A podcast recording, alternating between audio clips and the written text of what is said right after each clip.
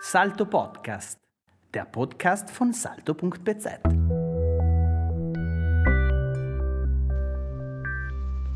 Ciao a tutti, sono Emanuele Guidi, direttore artistico di Arge Kunst e curatore del progetto di mostra di Jessica Kasirk dal titolo Abeyance and Concurrence che è presente nei nostri spazi da inizio dicembre 2020. Si tratta di un'installazione multimediale che l'artista ha concepito per Arge Kunst a partire dal suo progetto originario per cui era stata invitata, ma ovviamente che è stata ripensata per le attuali condizioni dovute al Covid-19 che non rendono accessibili gli spazi culturali. Se avete modo di passare in via Museo 29, l'installazione è pensata per essere esperi- esperita esclusivamente da fuori è composta da una grande immagine soltanto apparentemente astratta eh, stampata sulla vetrina, con alcuni ritagli di forme morbide e organiche attraverso cui si intravedono lo spazio all'interno e dove sono posizionate varie sculture dell'artista, a terra o sospese. È un'installazione concepita come una sorta di diorama visivo completato e immerso in un ambiente fatto di luci, una nebbia artificiale e una colonna sonora che è proiettata verso la strada attraverso otto speakers a contatto che sono posizionati proprio sulla vetrina. Questo sistema di suono e luci è controllato dall'artista stessa eh, dal suo studio di Berlino. È quindi un sistema dinamico quasi una radio multiesperienziale che attraverso un continuo intervento dell'artista riesce ad accorciare la distanza tra lo spazio della mostra e il luogo dove si trova lei in questo momento, senza possibilità di viaggiare né a Bolzano né a Beirut, che è la sua città di prevenienza. Nelle tracce sonore che Jessica Casirca suona, spesso sentirete la sua voce, magari in modo soltanto sospirato o poco intellegibile, sentirete frasi a volte in arabo, a volte in inglese o in italiano.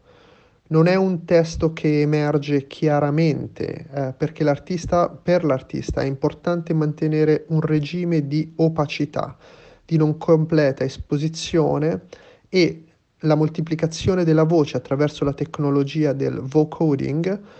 e anche attraverso, in questo caso, le varie lingue che lei parla, tra cui l'italiano, che non è una lingua che lei conosce,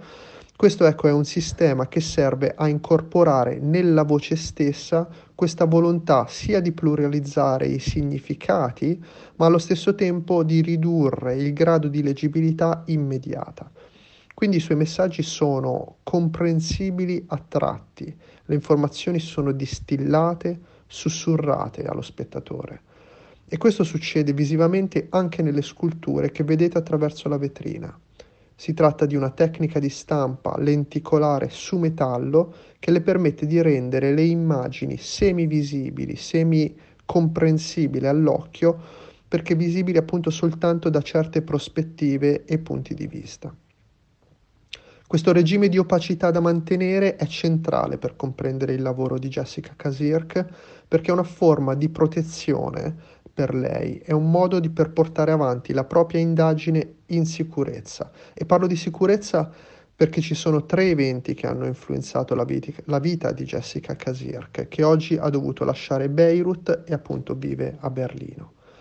Il primo evento eh, è il traffico di rifiuti tossici che avvenne per mano della mafia italiana in complicità con lo Stato corrotto libanese verso la fine degli anni Ottanta.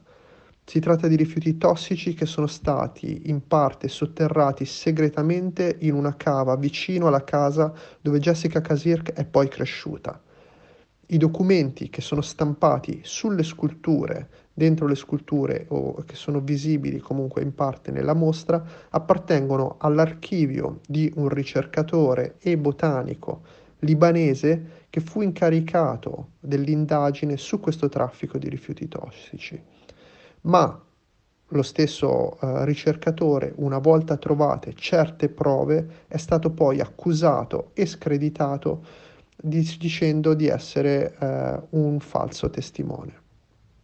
Jessica Kasirk lavora su queste indagini dal 2012 circa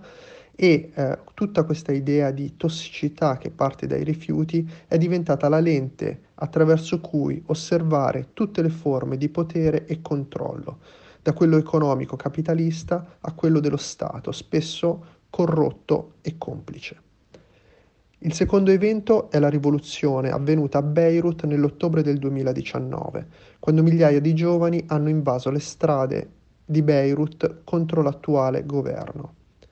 Come risultato della partecipazione a queste sommosse, a Jessica è stato sequestrato il conto in banca, lei è stata temporaneamente sequestrata proprio dalla sua banca e questo fatto rende chiara la continuità e connivenza anche tra il potere statale e, que- e quello bancario economico. Il terzo evento è stata l'esplosione del porto di Beirut nell'agosto del 2020, su cui ancora si indaga, ma che nuovamente fa emergere un'idea di Stato che è assolutamente segreta e corrotta e che non ha scrupoli a mettere a rischio i propri cittadini. A causa dell'esplosione, la casa della madre di Jessica è andata parzialmente distrutta. Il titolo della mostra, Abeyance and Concurrence, si può tradurre come sospensione e concomitanza, che sono due termini legali e burocratici presenti in molte delle comunicazioni ufficiali che abbiamo ricevuto in questi ultimi 12 mesi sulle varie linee guida di comportamento da seguire a causa della pandemia.